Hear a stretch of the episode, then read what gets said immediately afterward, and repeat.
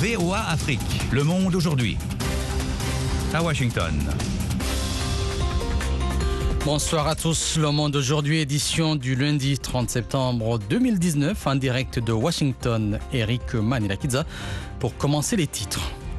Début du dialogue national au Cameroun sont les principaux chefs séparatistes. Le 5 octobre, il n'y aura pas une baguette magique qui va euh, remettre tout en place, mais nous aurons pris la, direction pour asseoir durablement au Mali, attaque contre deux postes de l'armée proches de la frontière avec le Burkina Faso, deux civils tués. En Somalie, les Shebabs ont attaqué une base américaine et un convoi de l'Union européenne. Et en France, ultime adieu à Jacques Chirac en présence de nombreux dirigeants étrangers. Dans 10 minutes, l'économie et les sports. Pour l'instant, le journal. Ouverture ce lundi au Cameroun du grand dialogue national pour tenter de mettre un terme à la crise dans les deux régions anglophones du pays. Abdurrahman Djia. Les travaux, qui doivent durer cinq jours, ont été lancés ce matin en présence du Premier ministre Joseph Dion Gouté. Après avoir reçu des gens depuis deux semaines en préparation de ce dialogue, je ne peux qu'être optimiste car je pense que 99% des Camerounais veulent la paix, avait déclaré hier le Premier ministre. Depuis 2017, des revendications sociales des populations anglophones qui s'estiment lésées par rapport aux huit régions francophones se sont muées en un conflit meurtrier. Certains anglophones exigent le retour à répartition du pays, deux scénarios rejetés par le président Paul Biya. L'annonce de ce dialogue a toutefois suscité l'espoir parmi des anglophones plus modérés, comme l'influent archevêque de Douala, le cardinal Christian Toumi. Mais Marc Berata, un des sécessionnistes très actifs sur les réseaux sociaux, a affirmé que la seule façon de mener de véritables négociations était de le faire sur un terrain neutre. Les principaux leaders séparatistes ont été jugés pour haute trahison et condamnés à la prison à perpétuité. Ils étaient absent, Abdou. La Cour pénale internationale a confirmé des charges de crimes de guerre et de crimes contre l'humanité à l'encontre d'un djihadiste malien et a annoncé l'ouverture de son procès. Al-Hassan Ag Abdelaziz Ag Mohamed Ag Mohamed est accusé d'avoir participé en 2012 et 2013 à la démolition de mausolées dans la ville de Tombouctou et d'être responsable de viols et d'esclavage sexuel commis dans le contexte de mariage forcé. Deux postes de l'armée malienne proches de la frontière avec le Burkina Faso ont été attaqués aujourd'hui par de présumés djihadistes, selon les forces armées maliennes. Les précisions de Kassim Traoré. Les postes des forces armées maliennes de Mondoro et de Boulkessi ont été attaqués respectivement à 1h et 4h30 minutes selon la page officielle des femmes. Au moins, deux civils ont été tués à Mondoro, selon des sources locales. Dans la nuit, les djihadistes armés sont venus à Mondoro. Ils sont allés dans le PC, le poste de commandement du camp situé à l'est. Ils ont tiré. L'armée malienne a reculé. Les tirs des djihadistes ont tué deux civils et en ont blessé trois, explique un conseiller communal de Mondoro. Le bilan de l'attaque est de deux morts et de trois blessés par balle, de deux véhicules pick-up avec des munitions, deux chameaux et douze vaches ont été emportés par les djihadistes, a confirmé une source au niveau du centre de santé communautaire de la ville. Aucun bilan n'est encore disponible à la mi-journée pour l'attaque contre le camp de Boulkwesi qui a été la cible de tirs d'obus selon un habitant. Bamako, Kassim Traoré, VOA Afrique. Au Nigeria, un journaliste et opposant au Moyele Sowole a plaidé non coupable de plusieurs chefs d'inculpation, dont trahison et de cyberharcèlement contre le chef de l'État. La, euh, la Haute Cour fédérale d'Abuja a décidé son maintien en détention préventive. La communauté tech s'est insurgée aujourd'hui contre les abus répétés, les arrestations illégales commises par les agences de sécurité contre les développeurs web au Nigeria, où ils sont souvent accusés de participer aux fraudes en ligne.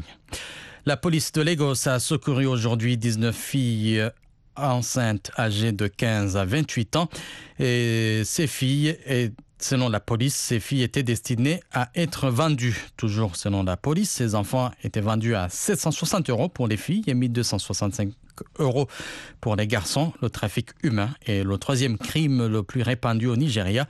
derrière la fraude et le trafic de drogue. Le chef de la diplomatie du Burundi, Ezekiel Nivigida, a mis en garde l'ONU contre toute velléité d'intervenir dans l'élection présidentielle de 2020 qui serait considérée comme une atteinte à sa souveraineté. Les civils ougandais n'ont désormais plus le droit de porter un béret rouge utilisé comme symbole de résistance par l'opposant et artiste Bobby Wine. Le gouvernement a publié aujourd'hui une liste de vêtements et accessoires militaires officiels dont le béret rouge soulignant que leur possession par des civils est passible d'une peine de prison ne pouvant pas excéder les 5 ans. Le gouvernement tanzanien a annoncé aujourd'hui que 467 personnes poursuivies pour crimes économiques avaient accepté de plaider coupables de rembourser en échange de leur libération dans le cadre d'une amnistie annoncée par le président John Magufuli. En Somalie, les insurgés islamistes Shebab ont mené un assaut contre une base de l'armée américaine au nord-ouest de Mogadiscio. Ils ont aussi attaqué un convoi militaire de l'Union européenne dans la capitale, n'est-ce pas Yacouba deux explosions suivies d'échanges de coups de feu ont été entendues dans la base du Balai Doglé, à 100 km de Mogadiscio. Cette installation abrite l'armée nationale et des conseillers américains formant les commandos somaliens. Dans un communiqué, les Shabab disent avoir fait des dizaines de morts.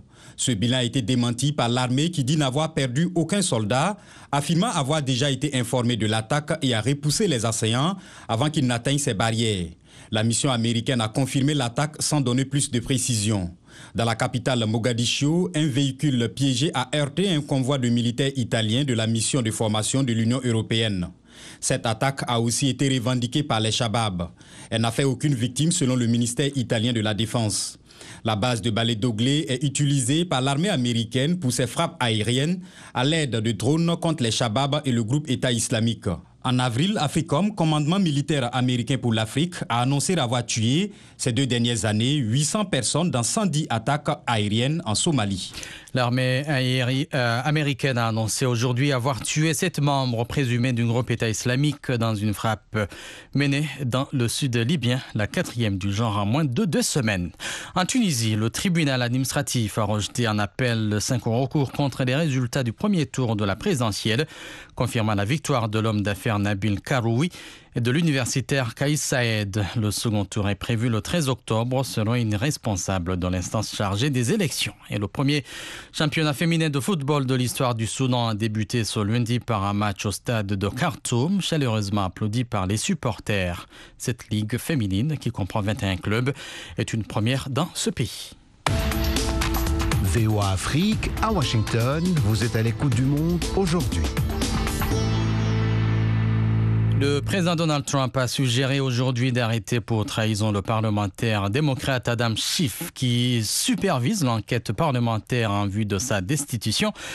le démocrate a comparé le président Trump à un chef mafieux après la publication mercredi de la transcription d'un échange téléphonique avec son homologue de l'Ukraine. La France a adressé un ultime adieu à son ancien président Jacques Chirac.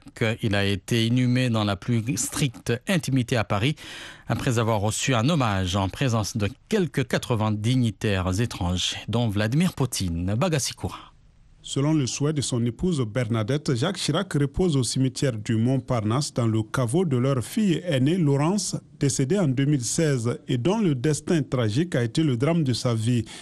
L'ancien président est décédé le 26 septembre à l'âge de 86 ans.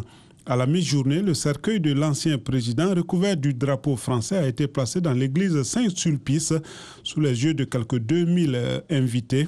80 dignitaires étrangers, dont le russe Vladimir Poutine ou Denis Sassou Nguesso de la République du Congo, d'anciens dirigeants comme Bill Clinton ou le Sénégalais Abdou Diouf, des membres de familles royales, ont également fait le déplacement.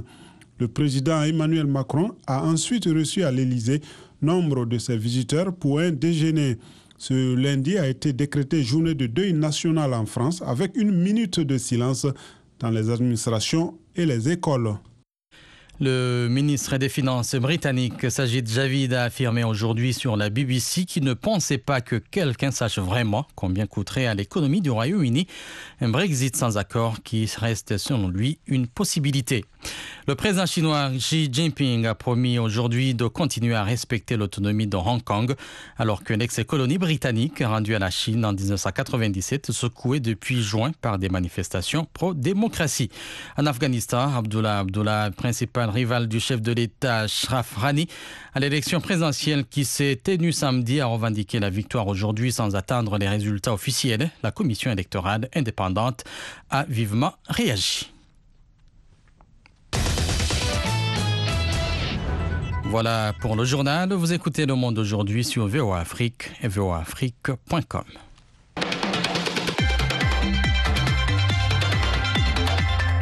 Retrouvez dans l'actualité économique Nanit Silvani Talani.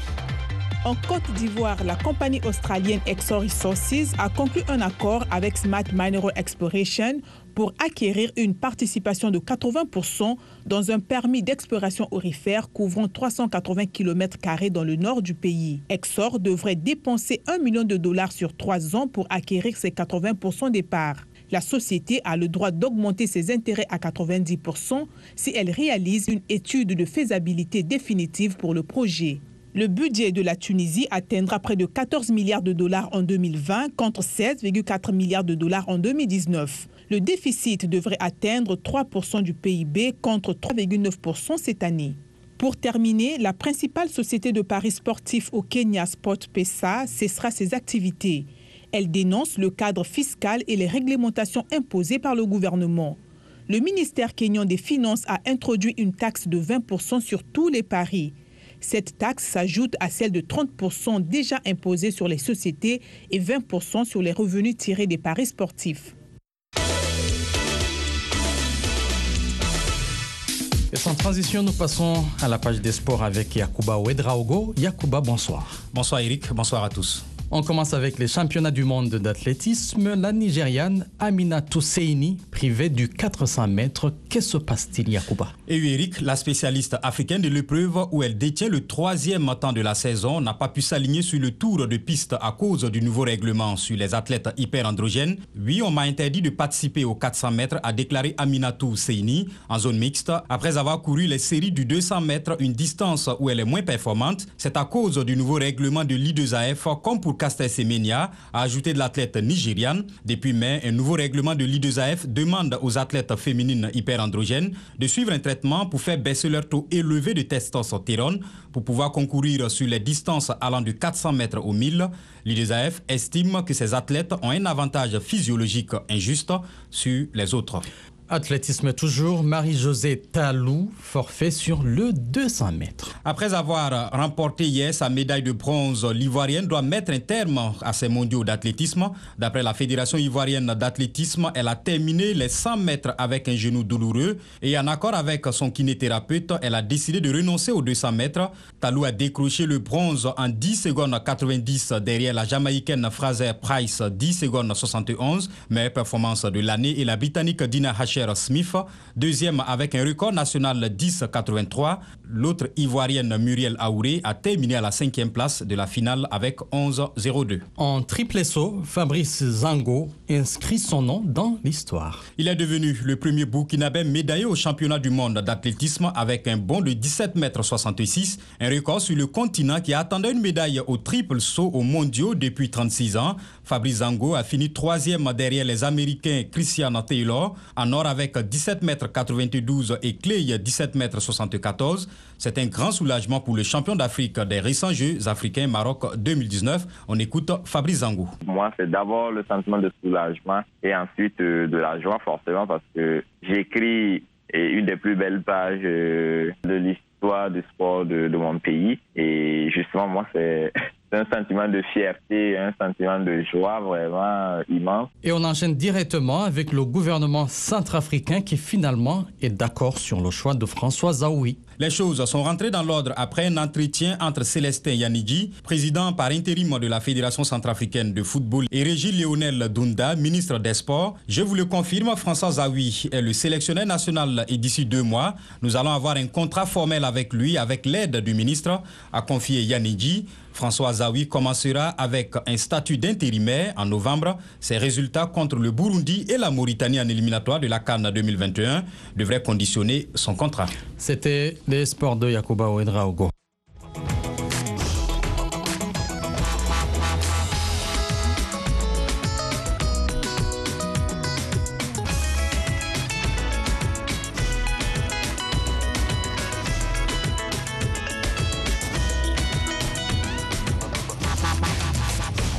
Le Monde aujourd'hui, VOA Afrique.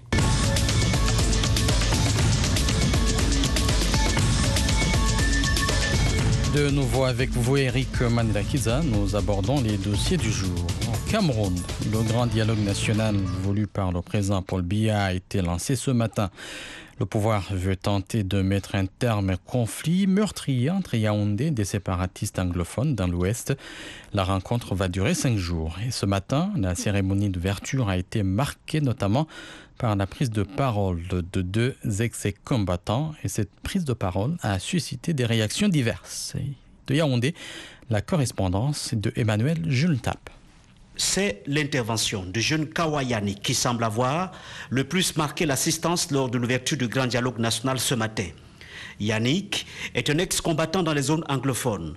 Il a improvisé une partie de son intervention et arraché des acclamations. Que s'est-il passé pour que nous prenions les armes contre notre nation? Nous étions traités comme des citoyens de basse classe dans notre patrie. Certains parmi nous sont des vieux diplômés. Certains parmi nous sont instruits, mais nous n'avons pas de travail dans notre patrie. Il y a des sociétés situées aux alentours de nos régions, mais la plupart de ces sociétés sont dirigées par les Camerounais d'expression française.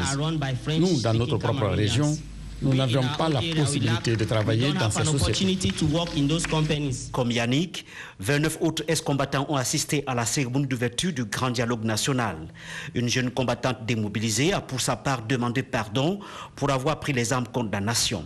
Ces deux interventions n'ont pas laissé les participants au dialogue national indifférents. Patricia Ndamjoya, députée de l'Union démocratique du Cameroun. À travers le message des ex-combattants, on ne saurait être plus clair. Il faut ressortir de ce dialogue.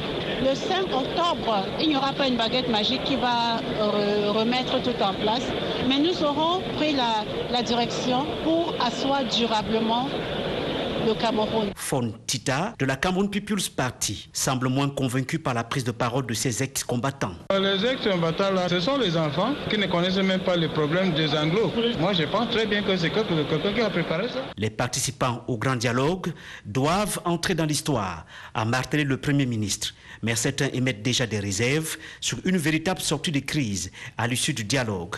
Denis Kemelo, secrétaire général à la communication du Social Democratic Front, un parti de l'opposition. On a l'impression que les consultations n'étaient pas prises en compte parce qu'on a donné nos positions préliminaires, et, mais on n'a pas vu dans les commissions une commission chargée des formes de l'État, alors que tout le monde sait que le problème ici, c'est à cause de la forme de l'État actuel qui n'est pas appropriée pour encadrer notre diversité. Le Premier ministre a tracé le carnaval des discussions qui seront menées dans l'esprit de la Constitution actuelle. Joseph Dion Gouté, Premier ministre du Cameroun. Tout au long de cette semaine, nos échanges porteront sur le bilinguisme, la diversité culturelle et la cohésion sociale, le système éducatif, le système judiciaire, l'aide au retour des réfugiés et des personnes déplacées, la reconstruction et le développement des régions touchées par la crise, le désarmement, la démobilisation et la réintégration des ex-combattants issus des groupes SAMI, le rôle de la diaspora dans la crise et la contribution au développement du pays. Les discussions générales et celles en commission sont aussi au centre des travaux du Grand Dialogue qui s'achève ce vendredi. Yaoundé, Emmanuel Juntap, VOA Afrique. Washington, VOA Afrique, vous êtes à l'écoute du monde aujourd'hui. Le président sénégalais Macky Sall a gracié hier un ex-maire de Dakar, Khalifa Sall, qui était en prison depuis deux ans et demi.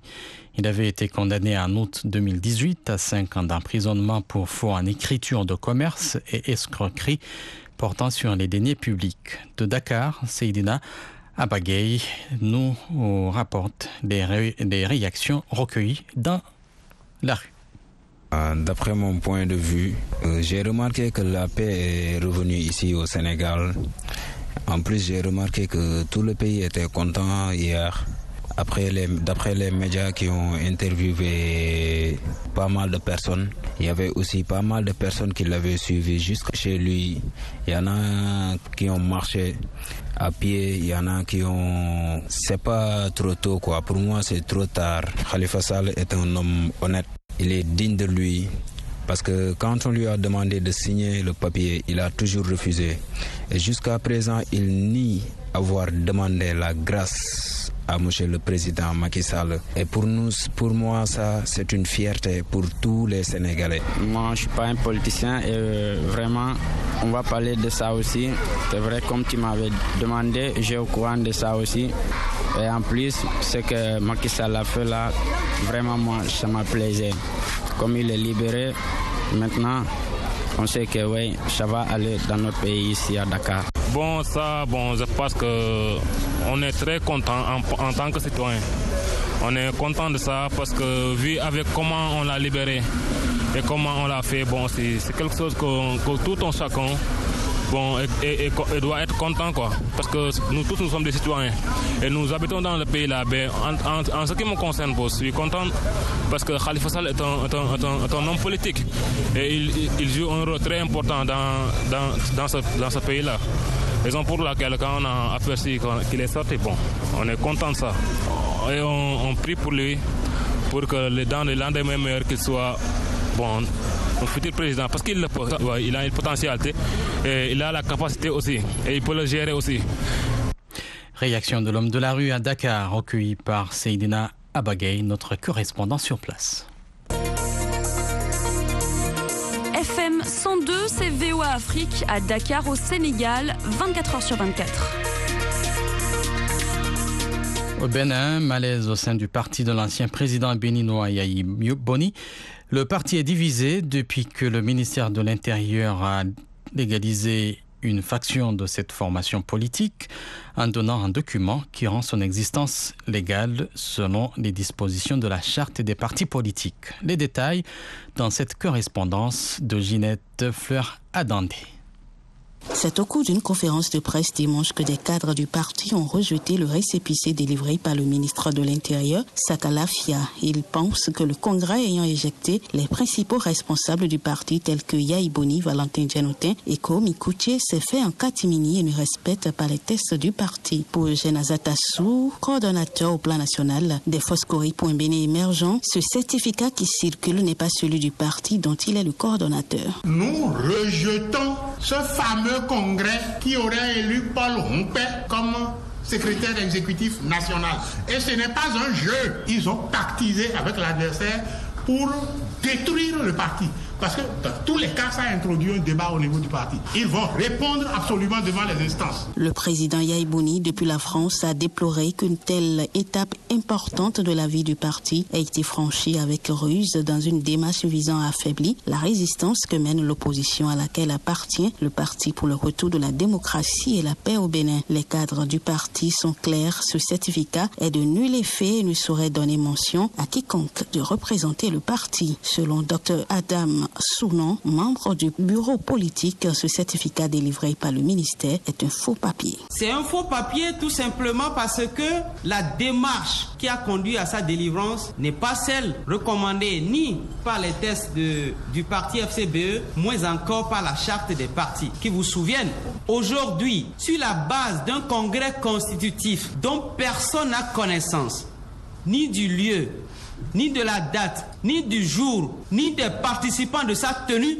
on délivre un récépissé. Pour nous, c'est un faux papier qui ne peut servir en aucun cas à prendre part à aucune compétition politique au Bénin. Pour elle, ayant obtenu le précieux document, il fallait aller vite afin de donner une base légale au parti qui, sans le certificat de conformité, ne faisait pas le poids sur l'échiquier politique au Bénin. Paul Ronquet est le nouveau secrétaire exécutif national du parti. Il n'existe qu'un seul parti FCBE aux yeux de l'État aujourd'hui. Et donc, nous tous, nous sommes dedans. Donc, euh, je crois que le reste, c'est des soubresauts, des gens qui pensent qu'on peut utiliser d'autres moyens pour dégager euh, le pouvoir, mais nous, on pense que ce n'est pas la voie démocratique. Cette crise liée à la délivrance du certificat de conformité aura révélé au grand jour des divergences profondes au sein du parti qui se proclame chef de file de l'opposition. De Cotonou, Zinette Adam pour VO Afrique. En plus de nos programmes sur FM et ondes courtes, VOA Afrique est en votre compagnie 24 heures sur 24 sur Internet. voaafrique.com, tous les derniers développements sur l'actualité africaine et mondiale, reportages photos et vidéos, et vos commentaires sur voaafrique.com. À tout de suite. Les différents quartiers de la ville d'Onjamena sont insalubres. Le cas le plus criant est le quartier Ardep euh, Jumal dans la commune du 3e arrondissement municipal. Des ordures nauséabondes, des ordures ménagères déposées de façon anarchique par la population riveraine a provoqué une protestation des étudiants des institutions universitaires la semaine dernière. Donjamena, la correspondance est signée André Kodmadjingar.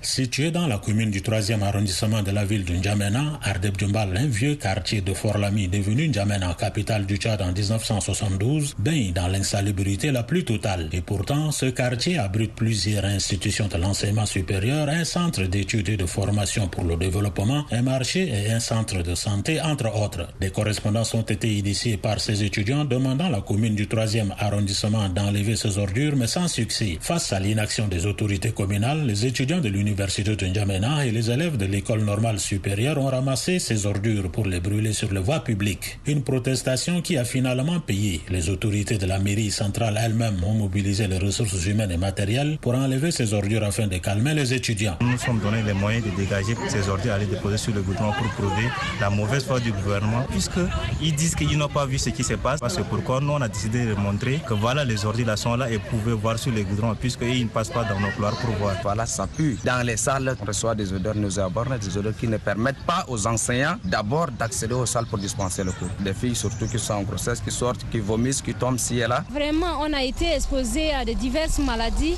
On était vraiment mal à l'aise. Pour le directeur en charge de l'assainissement de la mairie centrale Gattinger Roasna Rodrigue, la responsabilité est partagée. Car, dit-il, ce n'est pas pour la première fois que l'enlèvement d'ordures ont lieu dans cette commune. Cela est dû d'une part de l'incivisme hein, de la population, mais cela est dû également à la responsabilité de la commune du 3e arrondissement qui ne veille pas pour que les gens déposent des ordures euh, n'importe où. Ce qui est marrant, c'est que les communes d'arrondissement qui sont chargées de collecter ces ordures dans les ménages, peut-être ne font pas bien leur travail. C'est pour ça que les gens sont obligés de se débarrasser donc de ces ordures-là pour les mettre là où nous sommes. Accusation que rejette le maire adjoint de la commune du 3e arrondissement, Babi Kirkoulamala. Ça fait sept ans que la commune euh, du 3e est là. Elle ne va pas être jugée par rapport à cette activité-là. Mais que chacun, quand on a des prérogatives, il faudrait qu'on puisse les exercer. Si moi, en tant que maire, je ne peux pas faire le boulot qui est le mien, c'est pas normal. Je réponds à votre question, on a été informé, mais on n'a pas répondu aux doléances des étudiants. Maintenant, est-ce que la commune du 3e a les moyens de faire ce travail-là? Je vous dis non. Pendant que les autorités de N'Djamena veulent faire de cette ville la vitrine de l'Afrique, certaines populations continuent de polluer les rues, rendant ce rêve difficile. André Kodmadjingar N'Djamena, VO Afrique. Salut les amis, ici Roger Montou de VOA Afrique. Téléchargez et partagez l'application RM Show VOA. Vous allez pouvoir nous suivre en direct sans problème. Vous serez aussi en mesure de suivre des émissions manquées et nous appeler, participer en live en direct sur notre application RM Show VOA. Vous pouvez trouver l'application dans votre Google Play. Cherchez tout simplement RM Show VOA. Merci infiniment de rester connecté avec RM Show sur l'application Google Play RM Show VOA. Téléchargez et partagez l'application pour rester scotché à nous suivre chaque jour entre 20h à 21h temps universel. Rappelez-vous que RM Show, c'est chaque jour à 20h temps universel sur VO Afrique et je vous dis comme d'hab, job bless, peace Africa.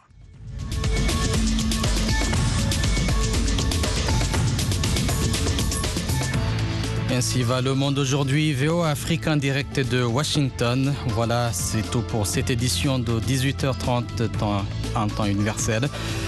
19h30 en temps universel plutôt. Merci de l'avoir suivi à la console Zinab Abdelrahman.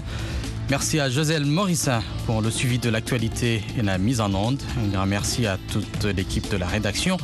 Eric Manilakiza à Washington vous souhaite une excellente soirée à tous. À la prochaine.